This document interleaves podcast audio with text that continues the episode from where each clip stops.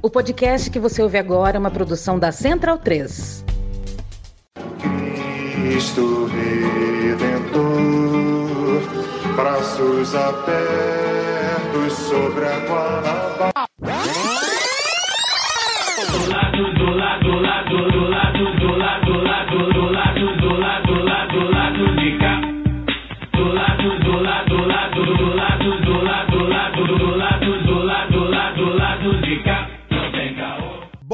Momento, ouvintes da Central 3. Hoje é quinta-feira, dia 9 de novembro de 2023 e eu sou o Caio Belandi, direto do Saúl Estúdio de volta com este lado B 295 chegando no seu feed. O time está novamente completo, com o Daniel Soares comigo aqui no Saúl e a volta do campeão da Libertadores da América, Fagner Torres, além, claro, da nossa Luara Ramos via internet. Lu, vou começar com você. A gente separou aqui alguns temas, mas antes de entrar nos temas principais, vou dar o boa noite aqui com alguns temas que a gente tem que pincelar, né? Tem que, tem que falar um pouco sobre, porque estão aí quentes também. O, o Milley, né? Javier Milley, fascista argentino lá, com a cara de doidão, tá seguindo o script aí da extrema-direita. Ele agora, essa semana, disse que houve fraude no primeiro turno das eleições na Argentina e por isso seu adversário, Sérgio Muito Massa... original, muito original. Muito original, né? O Sérgio Massa saiu na frente. Curiosidade é que o daqui do Brasil tinha ficado na frente, mesmo assim disse que tinha fraude. Enfim, a gente tem acompanhado de perto a eleição, né? Enfim, com as devidas diferenças, a Argentina é a Argentina, mas lembra bastante o que aconteceu em 2018 aqui no Brasil. Queria que você desse seu panorama, a gente que gosta de acompanhar a política internacional, é, como é que você está vendo aí o que está rolando no, no, no país vizinho, né? Acho que a gente pode temer um pouco que aconteça. As pesquisas estão muito duras, ali um pontinho para mais, um pontinho para menos. Como é que você tem visto isso? Bem-vinda. Oi, oi, Caio, Daniel. Oi, oi, para o mais novo campeão da América, Fagner Torres. E olá para você que está ouvindo a gente a partir de agora. Bom, eu acho que está todo mundo olhando para a eleição argentina, né, com preocupação ou com curiosidade, né, também com aquela sensação de déjà vu, porque a semelhança das estratégias na extrema-direita, como você falou, né, Caio, chamam a atenção pelo absurdo, né, pela cara de pau, e, obviamente, pelo que significam de ameaça também, né? Eu, sinceramente, vejo o campo progressista argentino mais mobilizado do que eu acho que a gente estava aqui no Brasil em 2018. Eu acho também pela. É pelo. Né, Característica deles também, né? E estão É, no, e e pela no governo, né? É. Então, no governo. A questão, acho que acaba sendo mesmo dos números, porque aí não dá para brigar muito, né? A candidata da direita tradicional rapidamente apoiou o Javier Milei, né? A, a Burrit, assim que fala. Isso, Burrit. É, A Giovana o Zucca... A Giovana Esther falando Patrícia Burrit é ótimo, porque ela, ela faz o. a- a- é, é, é lindo. Depois ela ensina a gente. Inclusive, ouçam, né? Ouçam o Lado B Notícias, porque ah, nossas companheiras lá estão sempre mandando muito bem nessas coberturas da América Latina. É, e, como eu disse, né? Acho que a questão é mais os números, assim, a- a- o candidato do peronismo, né? O, o Massa, ele carrega o fardo de ter sido também ministro da Economia, que é o calcanhar de Aquiles desse governo do Alberto Fernandes. É, na verdade, é o calcanhar de Aquiles de qualquer governo da Argentina, né? Mas eu acho que o teto do Massa é um pouco mais baixo, né? Então, o que eu tenho observado até de imprensa e da bolha nas redes sociais é que as reações à bizarrice do Milley me parecem mais coordenadas. Isso eu achei interessante, assim, a, a- as respostas têm sido mais rápidas e mais coordenadas pelo que eu vejo, assim. Não chega qualquer vídeo que você vê do Milley, por mais que tenha a- ali os, os bolts e tal, a gente percebe do lado de cá também que existe uma coordenação de qual é, qual vai ser a narrativa né, disputada à esquerda sobre o que, que ele disse, o que, que ele quis representar. Eles não estão sendo pegos de surpresas também, né? A gen- A gente, meio, Não, a- a gente meio que foi pego de surpresa, embora já tivesse mais ou menos ali o Trump nos Estados Unidos, dois anos antes. Era diferente, os Estados Unidos é, é mais diferente da gente do que a Argentina, né? Então acho que tem isso também, né? Eles estão quatro anos atrasados, né? Então estão quatro anos também adiantado, de certa forma. é, e eu, eu acho também que como o candidato é, metido a outsider, né, doidinho mesmo, ele tem é, a seu favor um país que tem tradição em crise econômica. Então, por mais solidez que tem algumas instituições argentinas, o sentimento de talvez, ah, mais uma, menos uma crise, vamos pelo menos tentar, pode ser propulsor para essa reta final. Eu acho que é nisso que ele aposta também, nessas loucuradas todas.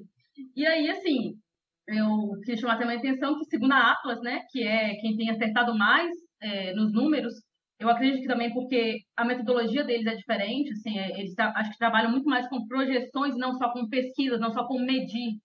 É, isso já tem colocado o Milley à frente. Então é uma questão mesmo de ver até que ponto os argentinos estão dispostos, né, a, a ir e se vale a pena arriscar a própria democracia para isso, porque aviso não está faltando, né?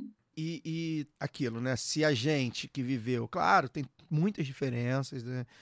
Tem muitas semelhanças e muitas diferenças, né? A gente não pode pegar e aplicar a mesma fórmula para os dois países. Mas se a gente, né, que viveu um período aí de 10 anos de crescimento, de emprego, né, de economia melhorando, de igualdade, Bastou três anos de crise e baixou econômica três anos pra- de crise econômica para se jogar do penhasco, imagina os caras que estão aí há 30 Há 60 anos. anos.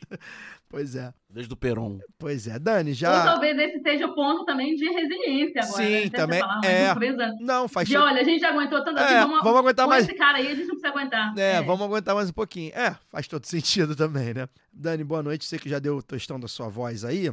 A gente tem visto no noticiário, o mais quente que tá no noticiário, é essa escalada de violência aí, né, contra o povo palestino. Um mês, né, depois desse, desse ataque em Israel, depois a escalada na faixa de Gaza. Ah, o que a gente tem pra, vendo essa semana, né, que, que interessa diretamente aqui o Brasil, é que a diplomacia Israel-Brasil tá começando a ficar esquisita, né? Para deixar no mínimo, né? O que, que aconteceu? Essa semana, primeiro, a Polícia Federal é, alegou ter recebido informações é, do- da inteligência do- de Israel e dos Estados Unidos.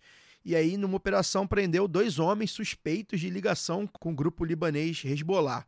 Esse grupo. é, que- es- esses homens, enfim, estariam planejando ataques contra judeus no Brasil. É algo que, desde que eu nasci, pelo menos nunca tinha visto.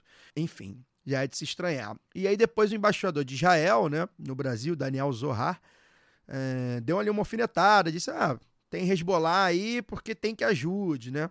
E logo depois, a embaixada, né, o embaixador est- esteve lá, se reuniu com os deputados fascistas eh, lá, na- lá no Congresso, uma reunião que contou, inclusive, com a presença do Jair Bolsonaro, muito simbólico, né? E aí a pergunta que eu te faço, Dani, é o que, que você acha da postura do Brasil em termos diplomáticos nesse momento, né?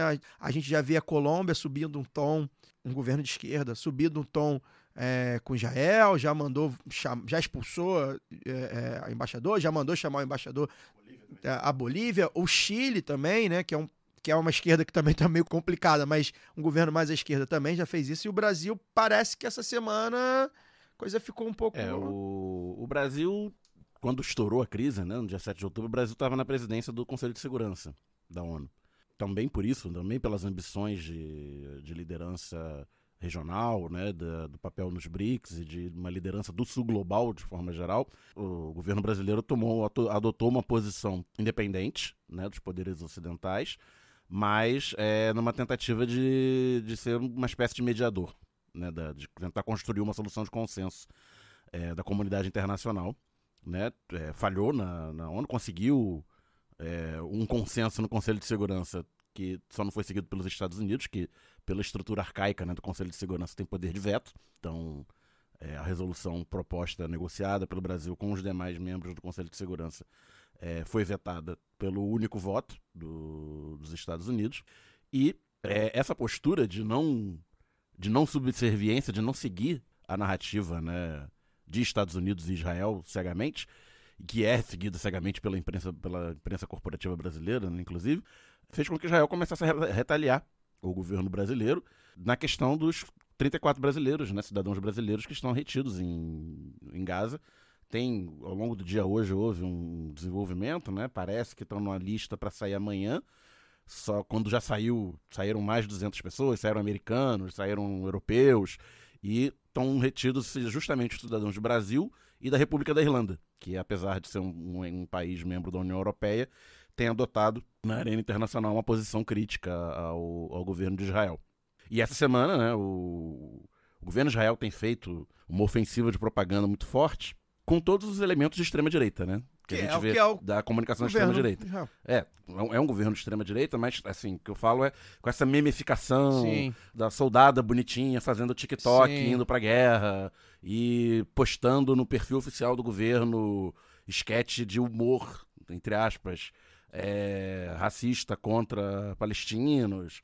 É, toda essa metodologia que a gente conhece, que Milley, Bolsonaro, essa, o Trump, essa turma toda faz. E nessa, né, o ato do embaixador de Israel de ir ao Congresso se reunir com os deputados, com os mais fascistas entre os fascistas, e com a presença do próprio Jair Bolsonaro, né, um ex-presidente que está enfrentando um monte de processo, que acabou de perder uma eleição, é uma jogada simbólica, política forte, para mostrar qual é o lado deles. Largou a diplomacia, a neutralidade diplomática É, pretensa, e, né? E, e aí você consegue a simpatia do bolsonarismo, que Sim, que teve tá aí. metade dos votos do, do Brasil na, na última eleição. É.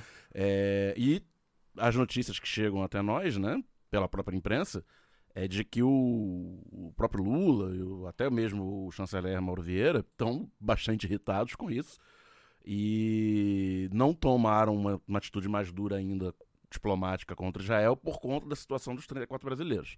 Né? Se eles forem tem essa, esse indicativo que ama- amanhã, hoje, para quem está ouvindo, né? Para quem está ouvindo na sexta, no dia que saiu o programa, que eles seriam liberados nessa sexta, 10 de, de novembro. Mas é aquela coisa, né? Gato escaldado tem medo de água fria, porque Israel já foi e voltou várias vezes, já Só disse que ia sair, mas não todos vai. aqui. a gente- Exatamente. Quando atravessar a fronteira, por É, exemplo. é. O avião, inclusive, voou, Aqui tava, não, porque é, tava no Cairo, mas já voou para uma cidade mais perto da, da fronteira. Sim. É, Rafah, que é a cidade palestina saída, ali, né? é. Da- da- A gente faz a que saída. fronteira com o Egito. Isso. E, e por último. Perdeu o fio da meada? É, não, é, é, Então tem essa situação dos brasileiros e a. Ai, Enquanto gente, você é. lembra aqui, ô, ô Dani, é, eu vou indicar, né? A gente. Eu sei que tem muita gente que queria que a gente aprofundasse esse tema, gosta de ouvir a gente, dos nossos convidados e tal. Então eu vou novamente, né? Primeiro, deixar bem claro aqui a nossa solidariedade ao povo palestino. A gente sabe o que está acontecendo né, ali é um genocídio, é um massacre, né? A gente reitera isso com- de maneira muito clara e a gente né, abriu aqui o espaço há dois anos, né? Quase dois anos exatos, aí, 15 de outubro de 2021, o lado B do Rio 214, Palestina Livre, com o Yasser Jamil Fayad. Por que, que a gente está recomendando novamente? É, isso não impede que a gente traga aqui alguém para falar pelo povo palestino ou para dar um para dar um apanhado das coisas que acontecem na faixa de Gaza, principalmente. Mas é porque esse, esse, é, esse programa a gente considera assim uma, um programa norteador né, do que acontece lá, né?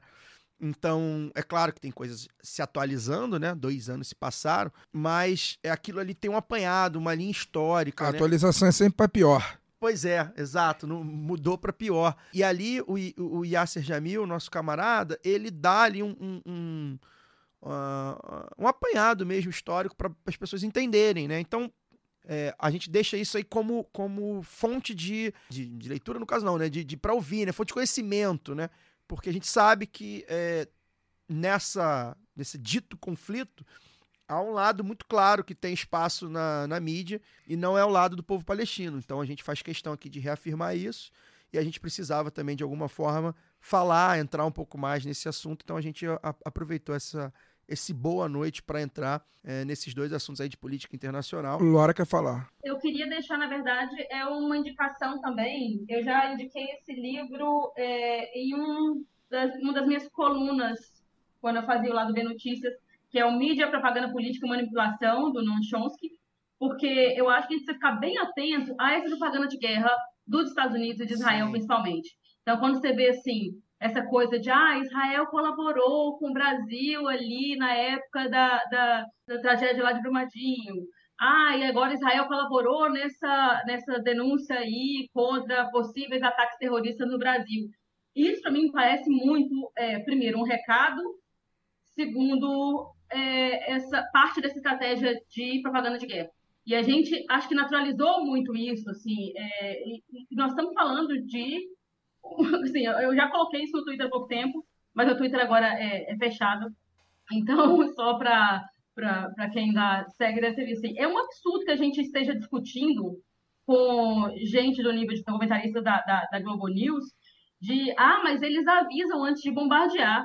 Nós estamos falando de ataques a hospitais, Sim. nós estamos falando de ataque à ambulância, Sim. sabe? E, e, e, e como assim avisa? A gente está falando da vida das pessoas, sabe?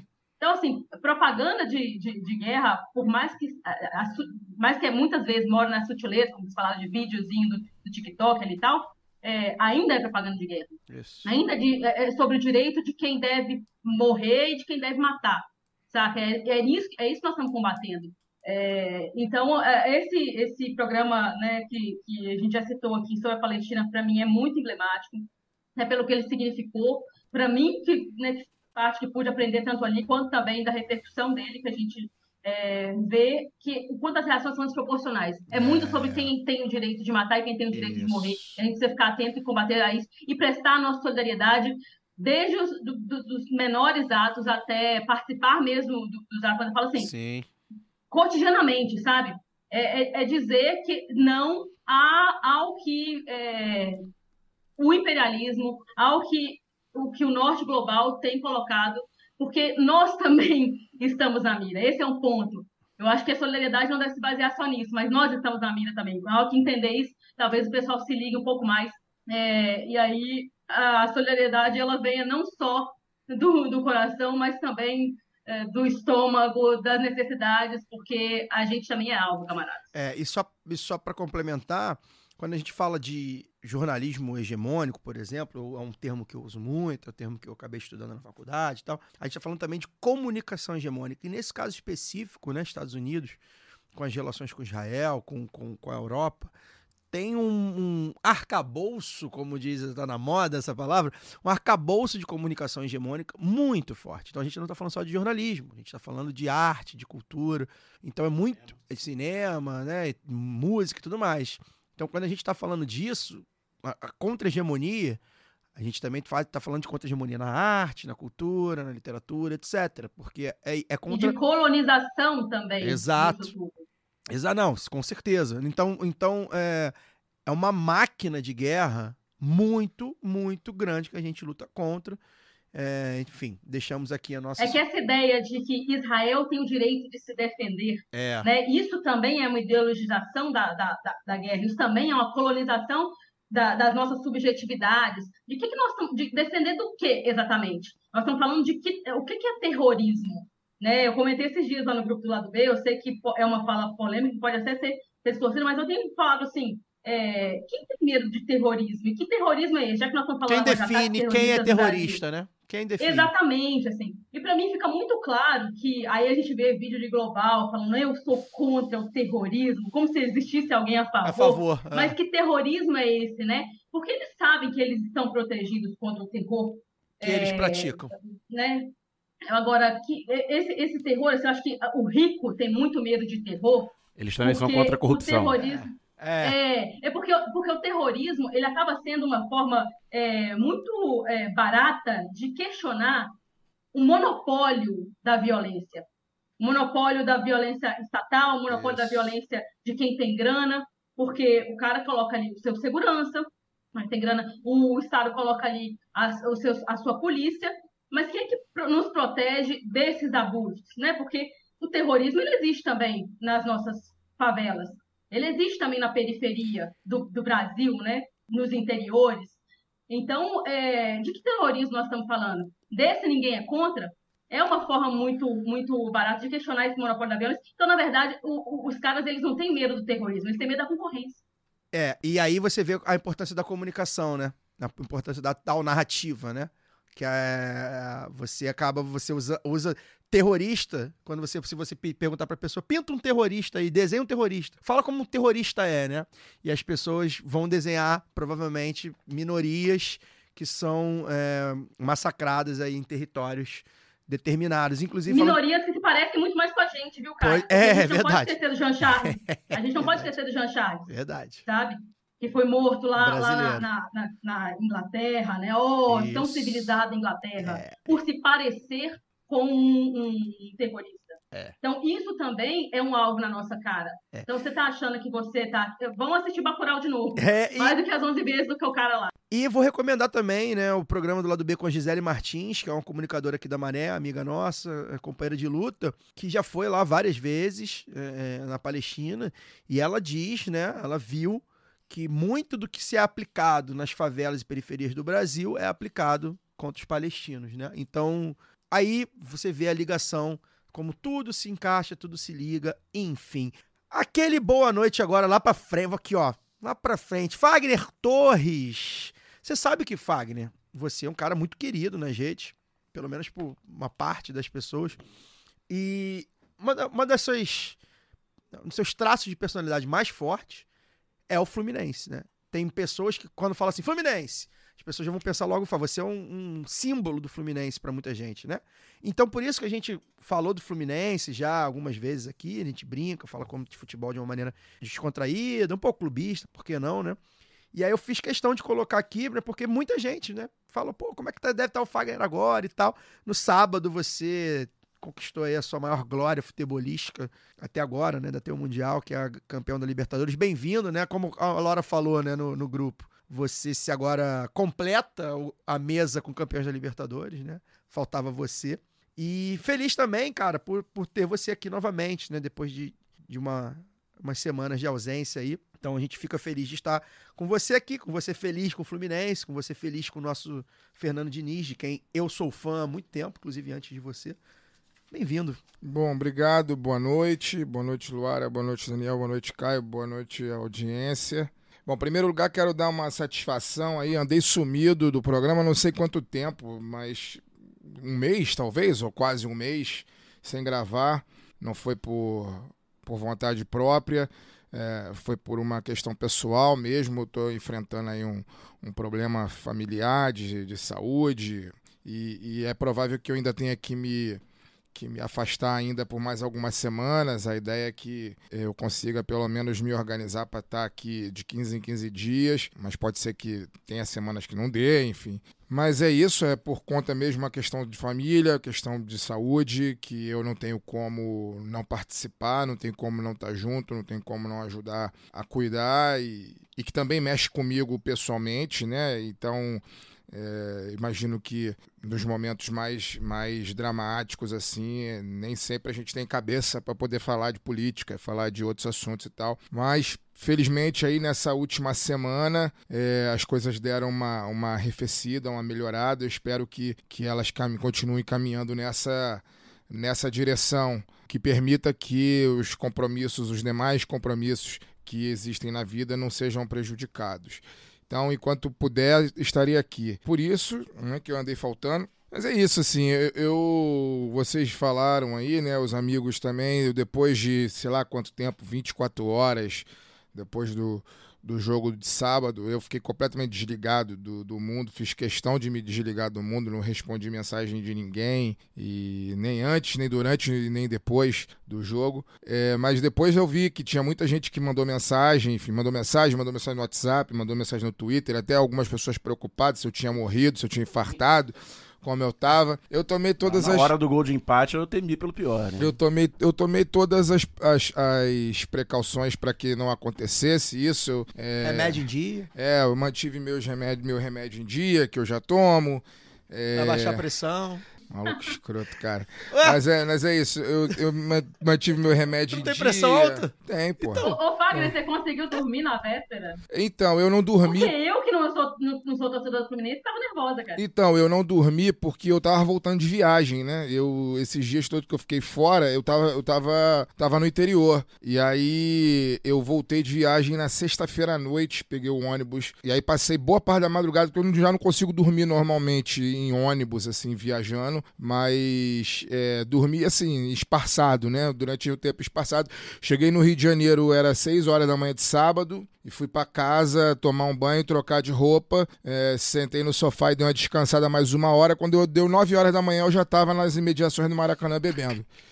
Então, essa foi. Correto. Bela Essa foi, essa foi minha rotina. 9 horas da manhã eu já tava no bar, já tava Se bebendo. não for pra isso, a final de Libertadores não serve pra Já nada. tava Não, e uma, bebendo. e uma final à tardinha, né? Eu falei, É. o pessoal tava falando, ah, final não combina com tarde, Combina não sei o muito. que lá, tem coisa que só pode acontecer à noite. Eu só que em 2013 eu só queria uma Combina desculpa pra poder muito. começar a beber 9 horas da manhã. Combina muito. Pois é, pois é. E aí, Ah, foi uma quarta-feira ainda. né? É. pois é, e aí eu tava ne- nesse, Quarta-feira à noite. nesse E pique no aí. frio, no inverno ainda. É, foi, um- eu lembro do dia, inclusive, Eu- do jogo da final do Galo, um frio do Eu cacete. tava, eu tava Foi no meio rodízio da de jo- fundir Foi no meio da jornada mundial da Tijuca. juventude aqui no Isso, Rio e é, eu lembro que Daniel me chamou pra beber na praça. O jogo aqui no, na Gal Coutinho. É, Galo. lotada de, de jovens de JMJ.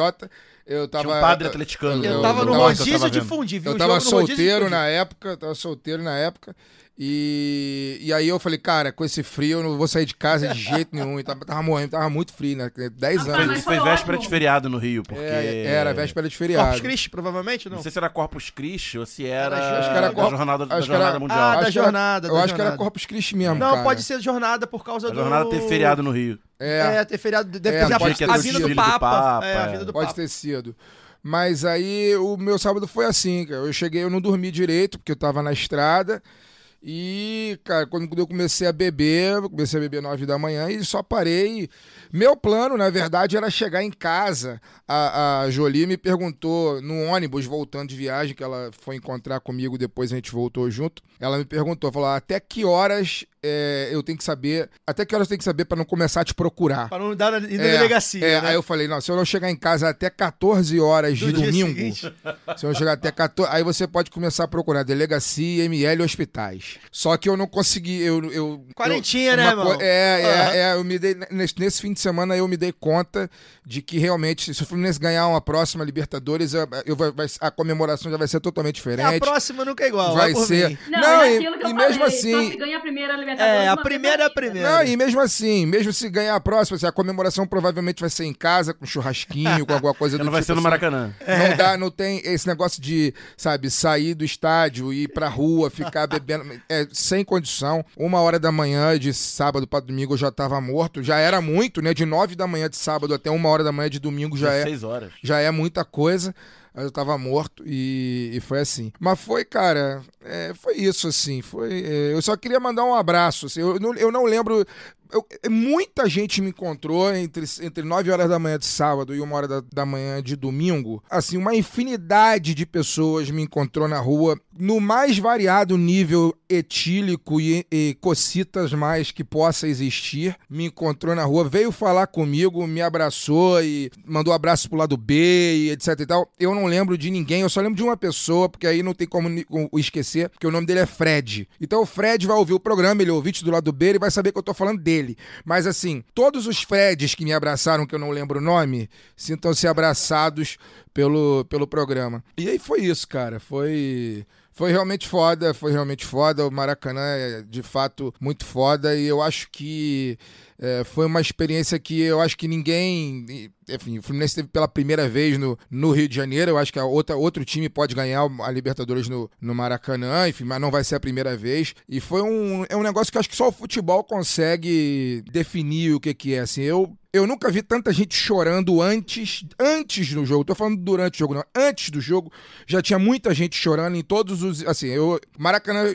Quem é de fora e não conhece, o Maracanã ficou um es- um esquema de guerra para entrar no Maracanã. Foi totalmente diferente do que é normalmente a nossa vida de torcedor, que tá acostumado aí sempre. Foi totalmente diferente, tinha que andar muito mais, dar muito mais volta para chegar. E em todo o caminho que você andava, você via gente chorando, antes do jogo já tava chorando. Porque eu acho que as pessoas, assim, que foram ao Maracanã, e aí é muito maneiro isso, entenderam que a nossa vida def- desse, de- pre- assim, a nossa vida ela tava na mão daquele jogo. Ou você né? re- ou a gente ia ressignificar o sentido da vida que é o que tá acontecendo hoje, ou ela teria fim. E então todo mundo que tava ali naquele tava com o mesmo sentimento que eu. E eu nunca Os vi traumas passados. É, eu nunca vi tanta gente chorando. Eu nunca vi tanta gente chorando, é, nunca vi tanta gente emocionada. Foi realmente foda, foi uma experiência muito foda. E, pô, foi bom e bom de que a gente tá vivo depois de tudo que a gente passou e essa merda toda que a gente viveu, que muitas delas a gente narrou aqui. É muito bom que a gente esteja vivo para poder vivenciar experiências como essa com pessoas que a gente gosta, com amigos que a gente já tem de muito tempo, com amigos que a gente fez no meio da caminhada. Eu, né, eu particularmente, é, essa caminhada ao longo desses 10 meses de competição, fiz amigos, pessoas que eu não conhecia, que conheci e que se tornaram parte da vida. E foi isso. Eu, particularmente, É, comemorei muito, mas eu meio que já sabia o que ia acontecer, porque.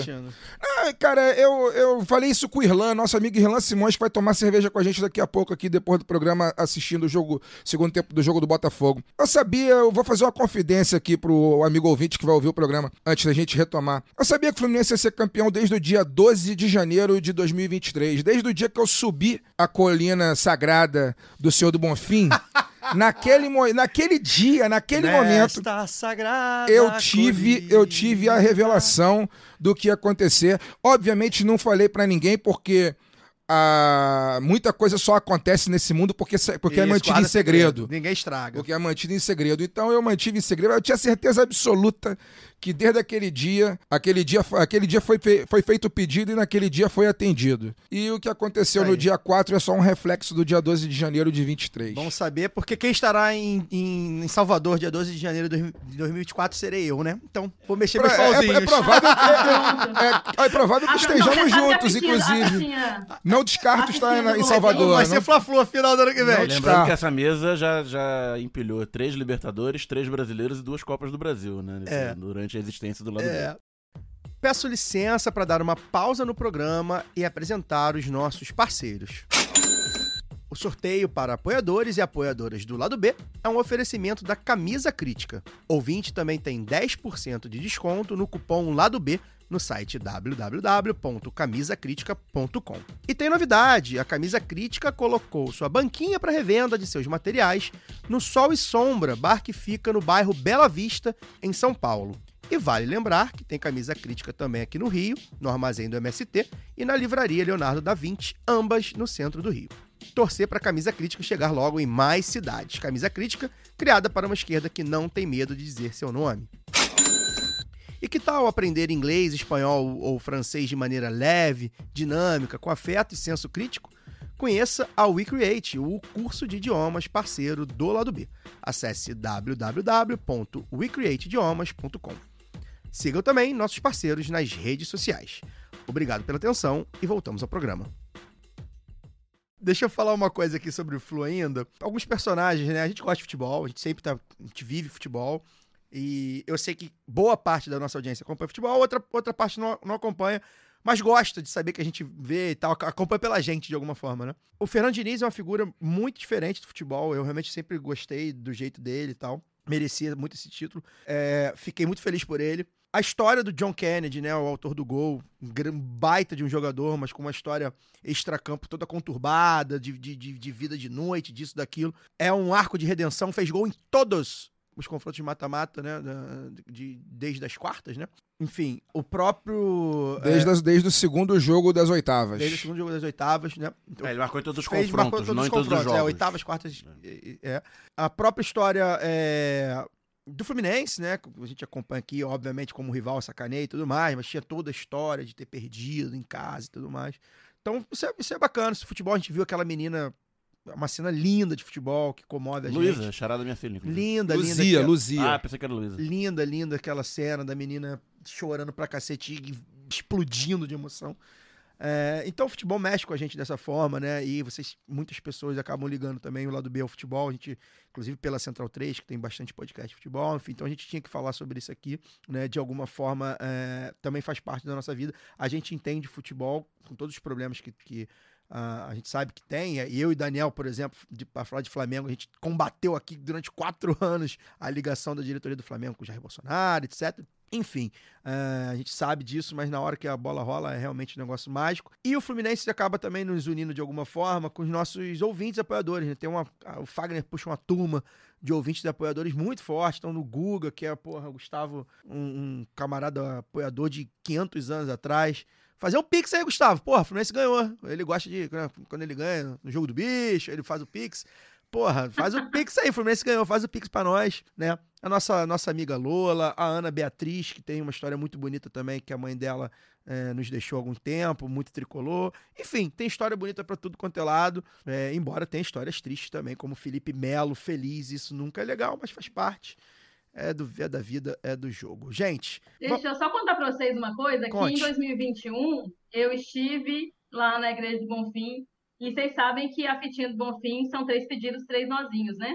Eu Sim. pedi naquele ano de 2021 o brasileiro, a Libertadores e a Copa do Brasil. Então eu tô avisando aqui que tem que ter humildade, porque eu- dos três eu ganhei só dois. É, o... Tinha um Palmeiras no meio do caminho. É, eu, como o Flamengo tem ganho muita coisa, acho que eu vou pedir pra mocidade ano que vem. Tá precisando. Bem, gente, feito todo esse boa noite, sei que vocês estavam com saudade da gente batendo papo aqui da vida. A gente vai girar a roleta da pistolagem pra falar de dois temas bastante relevantes dessa semana, que você já sabe, porque tá aí no título, tá bom? Solta a vinheta aí, Cesarote.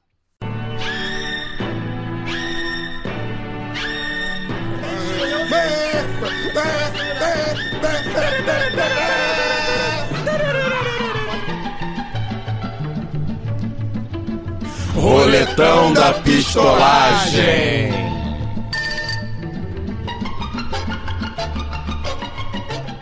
Bem, a gente tá na semana, né, de aplicação do Enem. Teve prova no último domingo, vai ter agora no próximo, com 3,9 milhões de estudantes inscritos. E agora, nesse último domingo, eles precisaram fazer uma redação cujo tema foi Desafios para o enfrentamento da invisibilidade do trabalho de cuidado realizado pela mulher no Brasil. Segundo o IBGE, em 2022, mulheres dedicaram 9,6 horas por semana a mais do que homens para fazeres domésticos ou cuidado de pessoas. E entre as pessoas que estão ocupadas no mercado de trabalho, né, as mulheres de- dedicaram 6,8 horas a mais do que os homens, ou seja, a pessoa com trabalho, né? Ah, não, vamos, vamos, vamos dizer aqui, né, o trabalho que não é o doméstico, né? Mesmo essas pessoas, as mulheres trabalhavam no cuidado de pessoas, nos afazeres domésticos, mais do que os homens, né? E esse é um tema que a Luara, vi que a Luara pincelou no Twitter, ela vai é, tá sempre trazendo aqui pra gente. Se eu não me engano, no papo do sindicato você trouxe, no papo de reforma trabalhista você trouxe. Ou seja, é um tema que você está sempre, como você fala, né, Luara, formulando, debatendo, proseando com seus companheiros e companheiras. E vivendo, porque sou mulher. Exatamente. E aí, queria que você falasse, né, como é que você viu primeiro a iniciativa, né, do INEP em levar esse tema para os jovens, né? Porque acho que é um caminho né, é- é, de mão e contramão, né, de, de mão dupla, né? Ao mesmo tempo que os jovens precisam estar preparados para o que que eles vão enfrentar no vestibular, na faculdade, a própria prova coloca neles temas que, porventura, eles não, não estivessem é, conhecendo, né? Vi muita gente falando assim, e eu sei que você vai falar sobre isso. Ah, mas, pô, será que o jovem, tá, alguém ensinou isso pro jovem no segundo grau e tal? O novo ensino médio, não. Não, e mesmo que não tenha ensinado, né? É importante que o jovem leia, né? Pra quem não sabe, tem lá quatro textos base, né? Não é assim, vá lá. O jovem leu quatro textos daquilo, leu, aprendeu aquilo. Então, mesmo que não tenha feito, porventura, uma boa redação objetivamente para conseguir a vaga no vestibular, que também é muito importante, óbvio, aquilo entrou na vida do jovem que, porventura, não conhecia, né? Então, também é, é importante a gente também pautar isso, né? E queria que você falasse, né, Lu, além dessa iniciativa, como é que você vê a importância desse tema que você já falou aqui pra gente várias vezes, que é muito bom da gente tratar. O que, que você achou da repercussão, né? Porque a Omarada aí não entendeu legal, não. Não só de direita, né? É. Bom, eu, eu, eu acho que esse é um tema que valeria fazer até um programa inteiro, a gente estava comentando aqui em off, né? É, não só pela relevância, mas porque é realmente impossível esgotar é, o assunto em alguns minutos. Eu, eu gostei demais do tema. E eu acho que pelas reações a gente viu que foi acertado, né? E deve ter custado a nota de muita gente, sobretudo porque não faz muito tempo a gente debateu aqui o crescimento de movimentos masculinistas, de red pills, né? Eu aproveito até para recomendar quem ainda não ouviu é, ouça a nossa edição do podcast é delas, né, deste ano, em que a gente entrevistou a Bruna Camilo, porque a Bruna falou sobre violência de gênero, Verdade. mas também mencionamos brevemente a economia do cuidado. E a Bruna, que é superintendente do consórcio Mulheres das Gerais, também gravou um vídeo ótimo lá no Instagram dela, é, comentando e indicando livros sobre o tema da redação do Enem. Mas, é, voltando desses parênteses enormes aqui, eu, eu acho que até a reação poderia ser comentada aqui, né, Caio, igual você já puxou que eu acho sintomático demais que até mesmo entre progressistas, né, Daniel, o tema tenha se tornado polêmico. É aquela coisa de nada é tão parecido com machista de direita quanto machista de esquerda. É, E eu acho que vocês também devem acabar falando disso, então eu quero me ater mesmo ao tema que teve o enunciado, até o enunciado foi problematizado, né? Porque, É. ai, olha, mas olha que difícil. Ah, não, mas foi mal escrito. Quer dizer, na, na, a desculpa que, que usaram para poder dizer que era um problema esse tema. Né? E, e, e o enunciado questiona né, os desafios para enfrentar o problema. Percebam, é, eu não estou perguntando a sua opinião, nem te convidando a concordar comigo. Eu estou dizendo, essa invisibilização, ela existe. O que, é que nós vamos fazer? Né? Porque quando a gente fala de economia do cuidado, fala como se fosse sinônimo de trabalho doméstico. E não é. Porque foi também uma confusão muito grande, assim. É mais amplo que isso. Pelo menos, assim, é, isso não é um consenso, né? Mas envolve não só o trabalho de reprodução da vida, e aqui eu quero dizer tudo que é necessário para que as pessoas continuem existindo. Né? Ele é muito mais amplo. Nós estamos falando de é, pessoas que trabalham também em trabalhos relacionados ao cuidar. Então, é, se isso não é o que é de mais importante para a gente pensar, garantir e valorizar, eu não sei o que é. Que, o que, que você consegue fazer, Caio, sem estar alimentado, vestido e saudável? Né? Você precisa viver num ambiente asseado para não adoecer, não é isso? E quando você adoece, você vai a um postinho, a um hospital. Quem é que você encontra lá para cuidar de você? Quem são os enfermeiros ou as enfermeiras? A maior parte é de mulheres, né? Então, assim, quando você aprendeu é, na escola, quando você foi alfabetizado, quem foi que te ensinou? Né? Quantas professoras nós tivemos no ensino básico que, que estão ali também, é, né? porque a educação também faz parte do trabalho de cuidar, por mais que exista gente que não considere, por isso que eu falei que existe, não existe esse consenso, assim, quando fala de economia do cuidado, e aí costuma se pensar muito no trabalho doméstico, mas a gente está falando de todo o trabalho do cuidar, também é invisível, é, isso não é invisibilidade, que alguém pode dizer, mas esses trabalhos não são invisíveis, eles são precarizados, são os mais mal remunerados, não são valorizados e são ocupados, em sua maior parte, por mulheres. É, segundo, eu, eu, peguei um dado da Oxfam que é, de 75% do trabalho de cuidado é feito por mulheres. Então, é uma questão de gênero, né? a gente precisa partir daí. E um outro ponto que eu acho que deve chamar a nossa atenção é o que, que causa essa dupla, às vezes tripla jornada de trabalho, né? que não é só uma questão de remuneração salarial, é falta de política pública também. E falta de política pública que se projete na tão falada rede de apoio, a gente trata a rede de apoio como aquilo, assim, o que a gente tem de disponível do, do cuidado nossos, de uma tia, de uma vizinha, né, de, de, é, de uma babá que você pode pagar. Mas, é, primeiro, assim, eu queria dizer, é, queria chamar a atenção também para essa ideologia liberal, né, que vende a ideia da, da mulher de sucesso como aquela que consegue equilibrar todas as áreas da sua vida, né, mas que alcança sucesso profissional quando pode e se pode contratar uma babá, uma diarista. Sim. Só que esses trabalhos eles também continuam mal remunerados, com menos garantias jurídicas, com menos direitos. Né? Essa mulher que trabalha é, como diarista, como babá, ela geralmente mora mal, questão racial no trânsito. Tem uma questão racial, um recorte racial que precisa ser feito. Então, pensar em como tornar o trabalho menos precário e construir essa rede de apoio não pode depender da exploração de outras mulheres ou da boa vontade de, né, como eu falei, de uma tia, de uma vizinha, uma avó, todas elas também mulheres, ou seja, que já começam o caminho ganhando menos do que os homens. É, e isso de ideologia liberal, eu queria é, pegar rapidinho, assim, porque eu costumo brincar né, que o feminismo liberal, é, no feminismo liberal, uma mulher pode ser tudo, desde que ela seja editora de uma revista de moda. Porque as, as séries, as, né, né, as séries, nos filmes, a gente falou ali agora há pouco né, do cinema, da colonização subjetiva, né, da, da, da colonização da nossa subjetividade, as chamadas girls boss, né? São majoritariamente brancas, é. magras, super sexy, usam um determinado tipo de roupa, Sim. namoram um determinado tipo de homem. Personalidade vezes, de, determinada. É, é, e muitas vezes é nessa mulher que se pensa quando a gente fala de valorização e de sinônimo de sucesso, uhum. né? Então, esse é um feminismo que é muito branco, porque as formulações sobre a economia do cuidado são contribuições de, de, de tem contribuições de feministas comunistas e de feministas negras há muito tempo. Uhum. Né? Enquanto a gente estuda que as mulheres ah, começaram a ingressar mais no mercado de trabalho após a Segunda Guerra Mundial, toda essa conversa que a gente está cansada de ouvir, as feministas negras nos lembram que as mulheres negras sempre cuidaram é, de seus irmãos, sempre trabalharam desde meninas como domésticas na casa dos outros, né, sem direitos, né, tratadas ali como da família,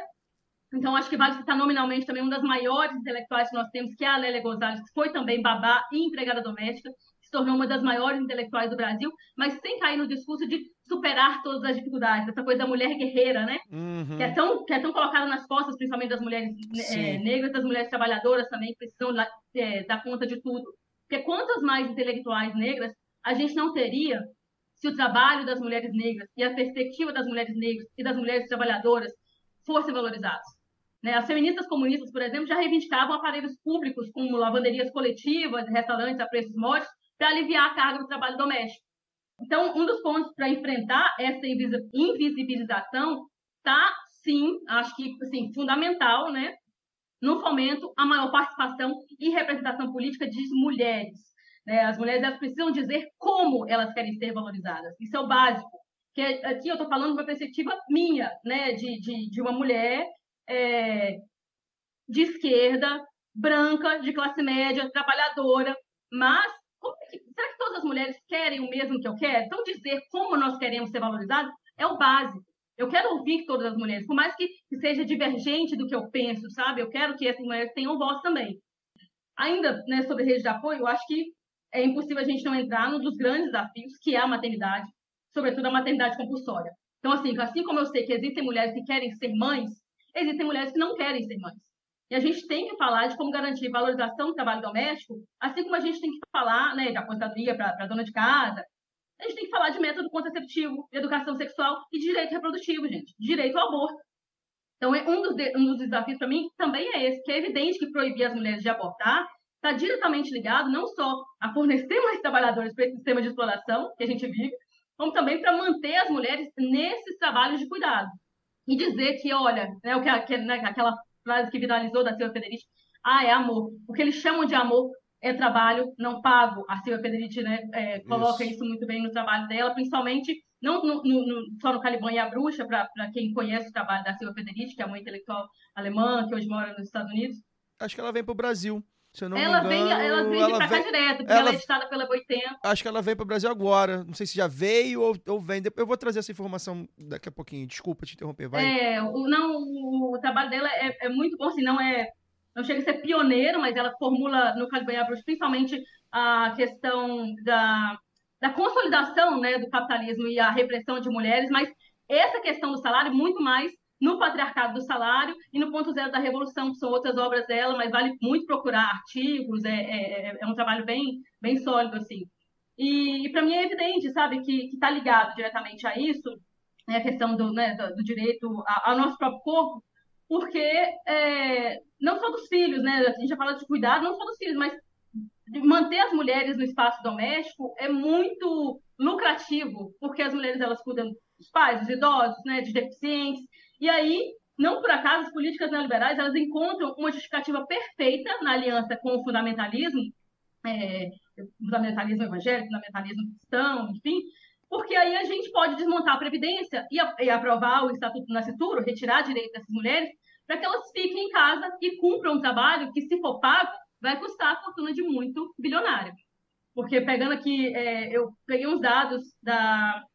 Acho que o assunto né, da, da Natura Neri trouxe alguns dados que eu achei, fiquei muito impressionada quando eu ouvi falando de economia do cuidado, e até do, do IBGE falando que o, o trabalho é, não se remunerasse né, o trabalho, de, ele seria equivalente a 11% do PIB, que é maior do que a indústria e mais do que o dobro do setor agropecuário. Então você imagina, se o agro é pop, por que, que a economia do cuidado é ainda invisível, sendo que é muito maior? E, e aí, assim, como eu disse, né, não basta remunerar, a gente tem que pensar que valorização é essa que as mulheres querem. Né? Então, passa pela participação, passa pelo direito ao corpo e passa, claro, aí sim, né, por essa valorização salarial é, e a que custo para a sociedade inteira. Né? Que, que, porque tem um outro, um outro exemplo que eu queria trazer antes de passar para vocês, que o pessoal fala assim, ah, vamos garantir então, é, eu- quando passa pela questão individual. Quando fala de trabalho doméstico, é muito para o debate individual, eu acho. Isso me incomoda bastante, por isso que eu trouxe a coisa das feministas Individual que- em que e do- sentido? Como assim, individual? Individual, assim, ah, mas o meu parceiro me ajuda. Ah, tá, Ah, sim, é- sim, sim. Ah, individual, individual. Tá, tá, tá, tá. É, entendeu? E, e acho já tá pode- errado. É. É, eu acho que não pode ficar só na iniciativa individual, porque se a gente não não, não dá. É política não vai pública. ser garantido se não tiver política pública. Claro. Por que eu digo isso? Eu me lembro de um exemplo de uma universidade, que agora não vou lembrar o nome, que garantiu ali a licença paternidade para os seus é, professores Ah, universitários, seus acadêmicos. Vocês Uhum. lembram desse caso? Vi. Uma licença É, paternidade e aí- longa, né? De seis meses. É, e aí o que aconteceu foi que os caras conseguiram dar um gás lá na carreira acadêmica, porque agora eles ficavam em casa, aproveitavam para poder bombar ali de estudar, de fazer as coisas, e o trabalho continuava com, com as companheiras, continuava com quem eles é, exploravam para poder fazer o trabalho doméstico, se pagava, enfim. É, então, assim, isso não, não foi aqui no Brasil, mas é, eu acho que é um exemplo claro de que se não tiver uma, uma vontade política, não vai ser a vontade individual que vai vencer. E aí também nessa coisa da, da, do individual é a gente pensar em termos de cultura mesmo, cara. Porque quando acho que é muito positivo quando traz para o Enem, para fazer essa juventude pensar, uma nova geração, mas também vira debate né, em toda, toda a nossa é, comunidade, vou dizer assim, é, porque passa, sim, por uma é, noção de que ser um adulto funcional é fazer todos esses trabalhos. Né? Eu brinco sempre aqui em casa e com, com amigos, eu acho que o trabalho, aí fazendo para o trabalho doméstico mesmo, de reprodução né, da nossa existência e tal, é, precisa ser feito por todo mundo para a gente saber quanto tempo leva. Sabe? Porque aquela ideia de que ah, a gente tem às vezes 24 horas não é verdade para as mulheres. Sabe? Se vocês deixam de fazer, se, se você deixa o copo ali que você usou e não, não lava, alguém vai lavar. E o tempo daquela pessoa vale o mesmo do seu. Ou será que vale mesmo? Então, é, é, são nessas, nessas minúcias assim, que a gente precisa pensar para se pensar como adulto funcional, com pessoas funcionais, com pessoas. É, e, e o senso mesmo de comunidade, né? De, como é que funciona uma vida, uma casa, enfim. É, trouxe várias coisas, falei pra caramba, eu falei que ia falar. Eu queria muito tratar desse tema, e agora que meu, meu Twitter é fechado, é, eu, ou se, se, quiser me ouvir, é só no lado B. Pagando, né? Remun me remunera, né? É. Fechou por, por quê, Lu? Fechou Não por quê? Ah, eu tô dando um tempo. E também eu quero, eu quero é, priorizar aqui no lado B. Falei, lá é só pra falar groselha do, do galo. galo. Então, aqui As eu. As opiniões eu premium são aqui. É. As opiniões premium são aqui. Acho, acho por favor, é, por favor, não invisibilizem meu trabalho. Valorizem o lado Quer saber o que a Laura pensa? Vem ouvir o lado B. Tenho dois pontos aqui para levantar sobre esse assunto. Um primeiro, que eu acho que, na verdade, acho que dos, os dois a Laura já, já passou, mas queria aprofundar. O primeiro, ela citou uma expressão chamada ideologia liberal, né? É, no debate público, geral, é, essa coisa do, a, do afazer doméstico, né? Do cuidado de pessoas, é, o não remunerado, né, no amor, como, como a Laura falou, ele não é visto como trabalho. E por que ele não é visto como trabalho? Né? Porque uh, no capitalismo, a gente aprende que o que tem valor é o capital, é o dinheiro. Então, se você não gera é, dinheiro diretamente, né, se aquele cuidado que você está fazendo não, não, não tem um retorno financeiro, aquilo não é lido como algo que vale a ser feito a pena, ou seja, não é lido como um trabalho, né? E é interessante que isso me, me pensou, né, é, me fez pensar mais, dois, mais duas outras coisas. A primeira é que isso não acontece só com, com essa questão, né?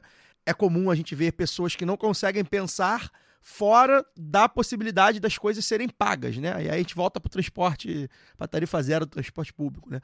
É, a gente vê no debate público muitas das, das pessoas não conseguem conceber alguma situação que simplesmente não envolva pagamento. Não, não, isso aqui eu faço porque é, é feito, né? O governo faz porque tem que fazer, eu faço porque eu tenho que fazer e acabou, né? O trabalho, né? E é, é, acho que é a diferença talvez fundamental do, do, do capitalismo para o socialismo, para o comunismo, né? É o trabalho para quê, por quem, né? É, é, é, é, o valor do trabalho, né? Não o valor né, financeiro. Acho que esse é o primeiro ponto. Então é muito comum a gente ver pessoas que não conseguem conceber uma vida que não envolva troca de dinheiro, né? Se você não está sendo pago para aquilo, se você não está não tá gerando dinheiro para aquilo, você vai fazer aquilo para quê? Acho que essa questão bate muito, né? A pessoa, como é que vai remunerar uma pessoa que lava o seu próprio prato, né? Tipo assim, ah, não, aquilo ali não está gerando economia, então não tem como.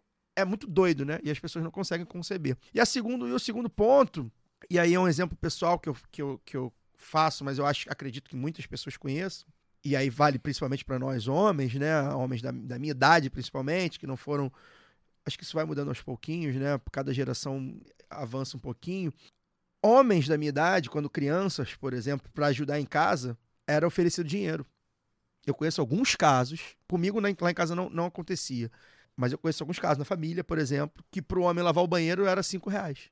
E é, nesse caso não era, não, não tinham irmãs, né? Mas na mesma família, a prima tinha que lavar o banheiro. Pô. A mulher tem que fazer. É, e era muito doido como é, alguns dos homens até aprenderam a lavar um banheiro, a lavar uma louça, fazer alguma coisa, mas porque havia um incentivo financeiro, financeiro quando criança. Ou seja, já envolve, ainda começa a envolver uma outra coisa também. Então a ideologia liberal faz isso, né? É, é, a coisa na, na troca, na base da troca, não funciona. Então, ah, não, pô, tu quer alguma coisa? Porra, tu quer, quer cinco reais aí pra comprar teu, teu pacote de figurinha? Pô, lava o banheiro aí. Né? Eu, eu vivi isso e vi isso algumas vezes e eu acredito que algumas pessoas também tenham vivido. E a outra coisa que eu, que eu queria lembrar, se eu não me engano, não quero cometer uma injustiça aqui, mas eu acho que foi o ouvinte Marcos Donizete. É Marcos Donizete, aquele camarada que interage com a gente lá, Lué, né? Sim, Marco Donizete. Ele, ele escreveu, se eu não me engano, foi ele.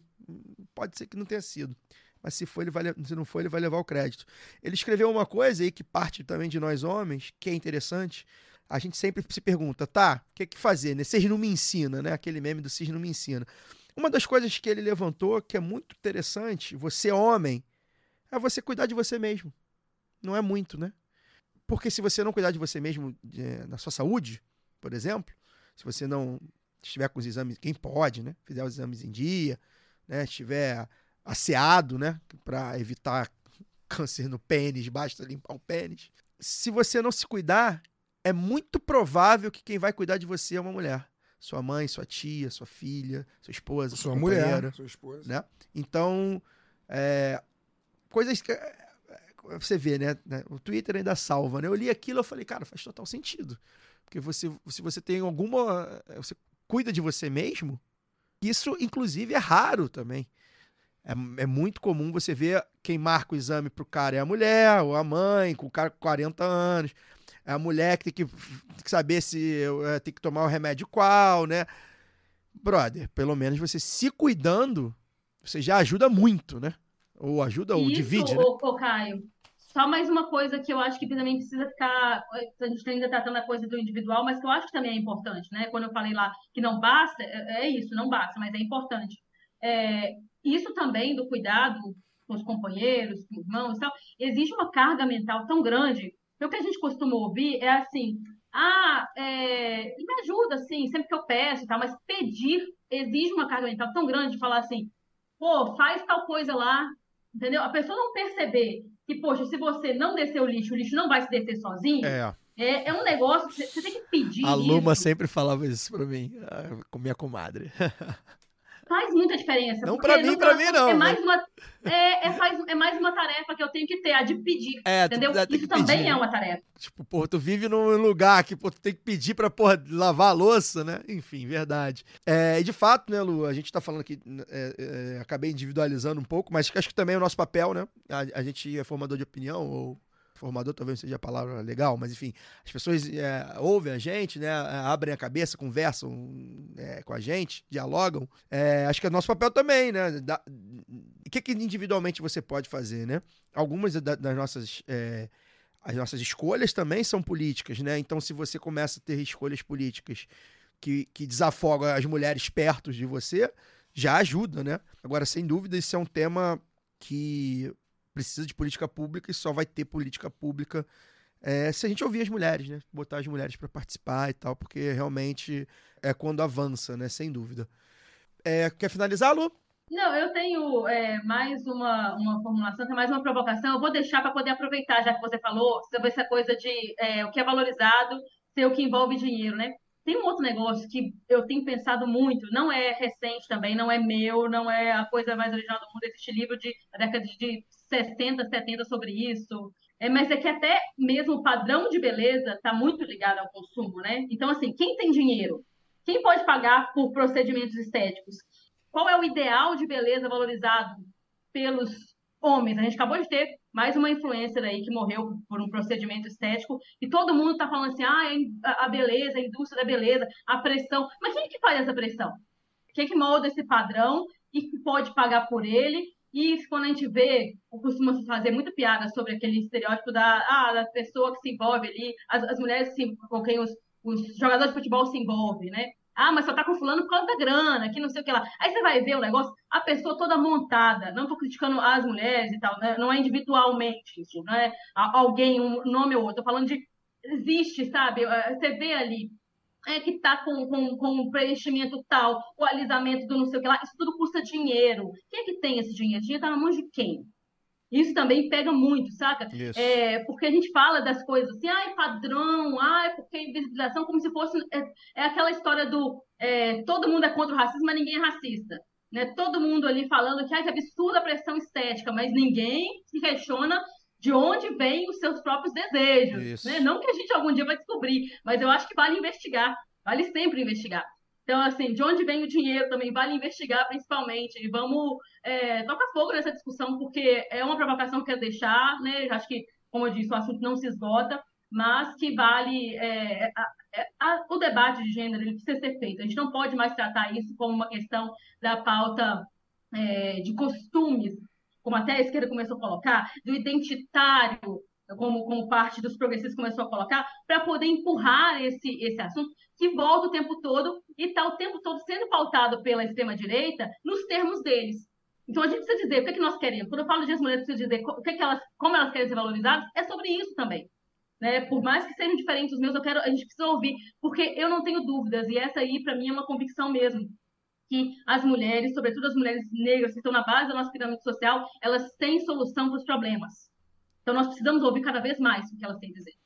Sabe? As mulheres trabalhadoras têm solução para os problemas. Uma cidade mais é, justa e mais segura para as mulheres, para as crianças, é uma cidade mais segura para todo mundo. Então a gente precisa ouvir o que, é essas pessoas precisam. Né? Eu acho que partir daí já é um bom começo. Tem, inclusive, porque elas sobrevivem, né? Então elas sabem como sabem um caminho. Antes do segundo bloco, vou dar aquele recado que você já conhece. Ajude a financiar o seu podcast preferido em orelo.cc barra lá do B do Rio. Por 10 ou 20 reais por mês, via Pix ou cartão de crédito, você nos ajuda a manter os conteúdos atuais e ainda consegue consumir os conteúdos exclusivos. Se você está meio quebrado, você pode baixar o app da Aurelo e ouvir gratuitamente o Lado B e outros podcasts que quiser e ainda remunera a gente. Teste Aurelo, o melhor app de podcasts do Brasil. O Lado B também aceita doações avulsas via Pix para lado B do Rio, arroba yahoo.com. Gira a roleta aí, Cesarote.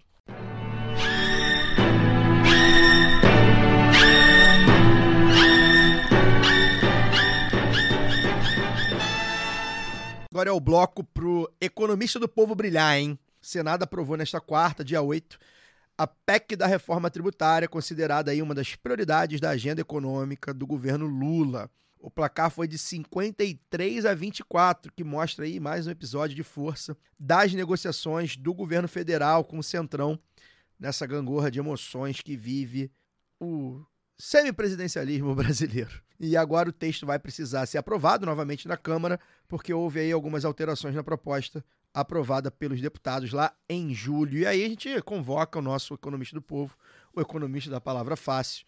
Daniel, o que que você achou do texto, né? Primeiramente, ah, aprovado aí pelos senadores, os principais pontos que você tem a destacar. E o que que você está vislumbrando aí também quanto ah, agora que ele vai para o Arthur Lira, né? Vai para mãos do, do Arthur Lira. A gente sabe que o Arthur Lira, quando chega nele, o valor dobra, né? Queria que você Sabe o preço. sabe o preço. É, não tem tanta diferença em relação a- ao que foi aprovado em julho, né? A gente comentou aqui, trazendo de volta né, o assunto. O que, que é essa reforma tributária? É uma, é uma mini reforma, quase. Ela unifica, alguns, unifica impostos de consumo federais e unifica os impostos de consumo estaduais e, e municipais, né? E, e racionaliza o processo de, de cobrança desses impostos. Porque hoje você tem vários impostos que incidem ao longo de toda a cadeia, então você vai pagando imposto sobre imposto e com o unificado você paga no só no consumo, no consumo final. Além disso, ela, ela cria o, o tal do IPVA para para veículos de luxo, né, aviões, jet ski, iate, etc. E o que chamaram aí de imposto do pecado, né? São alíquotas diferenciadas e mais altas para produtos que prejudicam a saúde ou, ou o meio ambiente. A principal briga que teve no Senado e que fez demorar tanto é, a, a- aprovação pelo Senado, né, de três meses depois da, da aprovação na Câmara, é a questão das, das alíquotas diferenciadas. Porque esses impostos unificados, naturalmente, teriam uma alíquota única.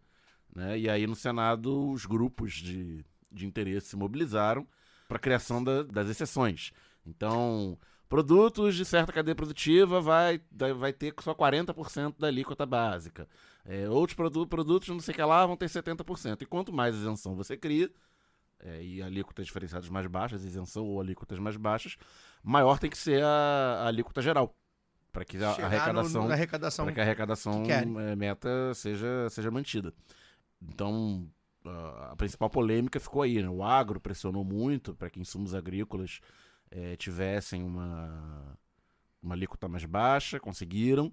Eh, isso ajudou a, a- a a conquistar votos né, no centrão aí na, nas bancadas dos estados do centro-oeste e do norte, né, que em geral são ligadas ao, ao agro. Vazou aí um print né, do senador Nelson Trade, do Mato Grosso do Sul, com o Bolsonaro pedindo para ele para votar contra a reforma. O bolsonarismo se mobilizou para votar contra, porque é contra.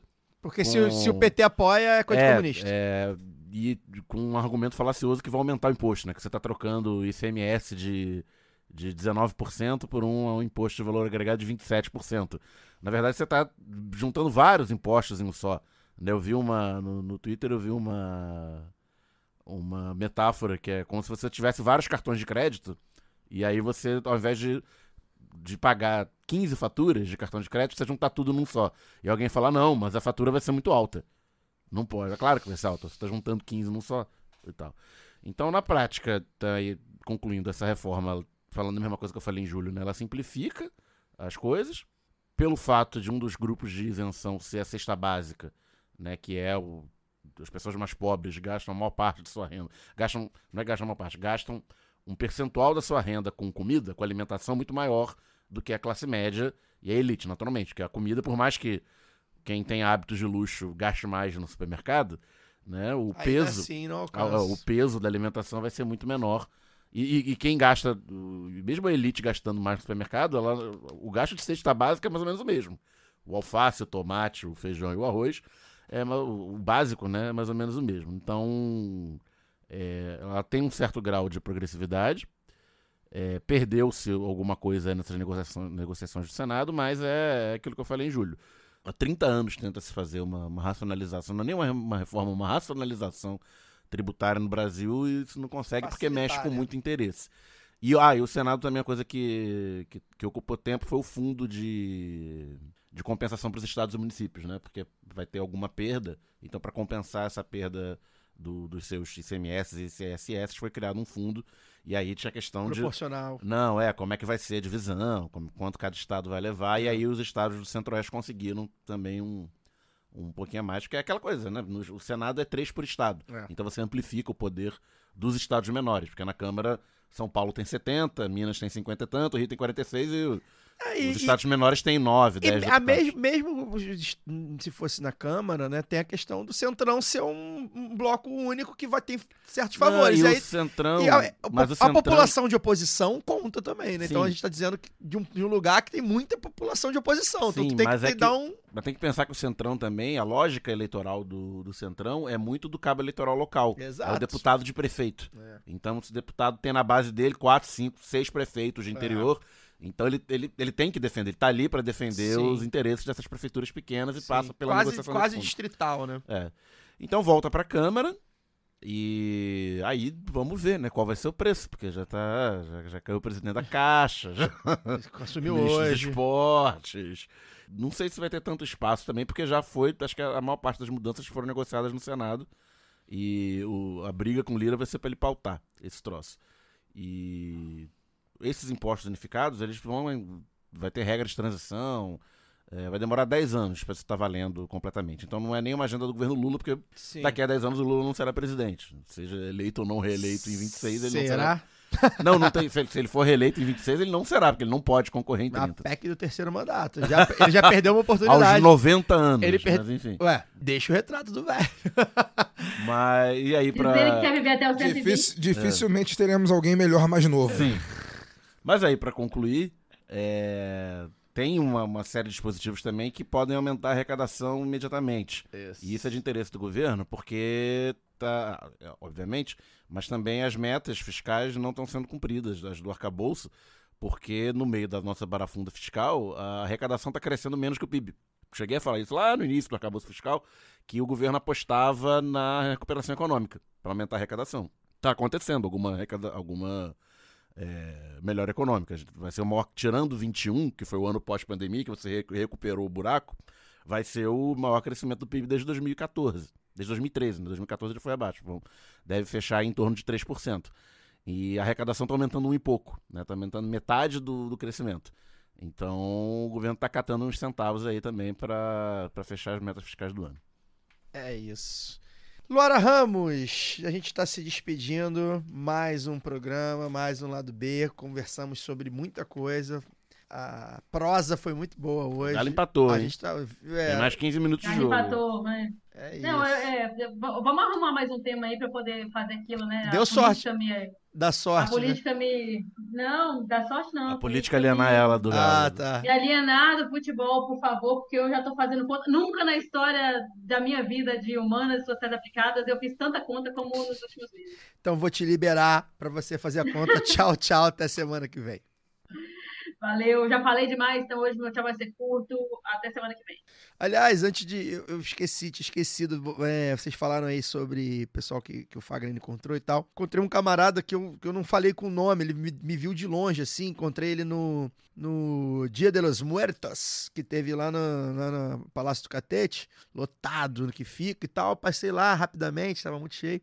E aí, quando eu tava indo embora, o camarada na grama apontou pra mim e fez né, um, um joinha, qual é? Aí eu olhei, eu falei, pô, acho que eu não conheço o cara. Eu olhei meio assim, fixo pro cara, é o cara lá do B. Eu falei, opa, valeu, obrigado. Não sei o nome do camarada que tava lá sentado na grama lá no Dia de los. Então, um abraço pra ele. Fagner, tchau, tchau. Tchau, boa noite. Agradecer mais uma vez o ouvinte, pedir mais uma vez desculpa pelo tempo ausente. Semana que vem não devo estar aqui, porque semana que vem devo estar no interior do Rio de novo. Mas é isso, é isso. Vamos que vamos. Um abraço para todos. Abraço pro, mais uma vez pro, pro Fred, que é o a figura que eu me lembro de ter. É, eu não sei se foi o Fred, cara. Ele falou que. Ou Barney. Não, ele falou que entrou em contato com você, Caio, inclusive. Acho que é ele, cara, que entrou, que ele pediu autorização de uma fala minha Ah, no o programa. Fred, Fred Músico. Ah, é, é Fred. É, Fred, Então. que é músico. Ai, meu Deus, esqueci o nome da banda dele. É, a banda é. ensaiava com a gente lá na. na então, é, é ensaiava o... no mesmo, na sala que a gente gravava no Sobrado. Então, ele me encontrou em algum lugar, eu não lembro onde. Sound, mas Sound, o no- Sound, não lembro. É, é, é, Sound Bullet. Sound Bullet. Sound Bullet, isso aí. É, ele me encontrou em algum lugar que eu não lembro qual. Deve ter sido aqui em Laranjeira, sei lá, e me falou sobre isso. Então, o Fred sinta-se abraçado e todos os outros que encontraram comigo, que eu não me lembro o nome, também sintam-se abraçados em, em- na forma do Fred. E vamos que vamos, até o próximo programa. É isso. Tchau, tchau, Daniel.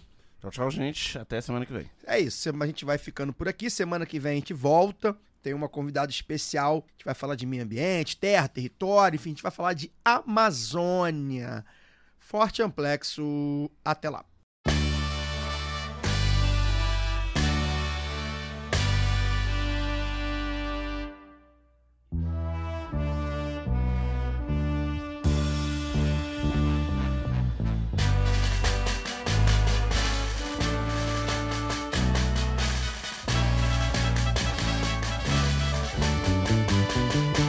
Glória a ti neste dia de glória, glória a ti, Redentor, que há cem anos nossos pais conduziste à vitória pelos mares e campos baianos. Dessa sagrada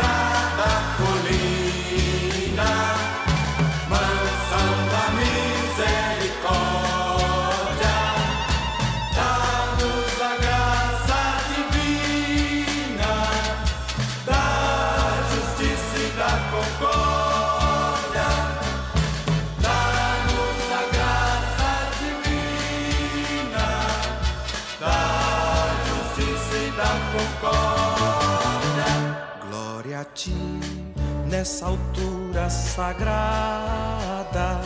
és o eterno farol, és o guia, és Senhor, sentinela avançada, és a guarda imortal da Bahia.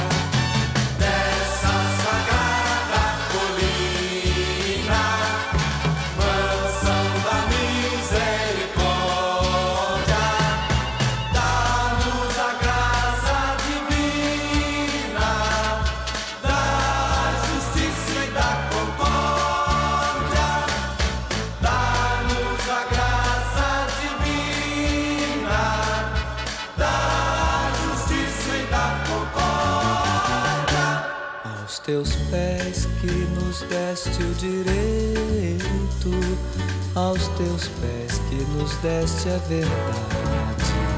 Canta e exulta no fervido preto, alma em festa da tua cidade.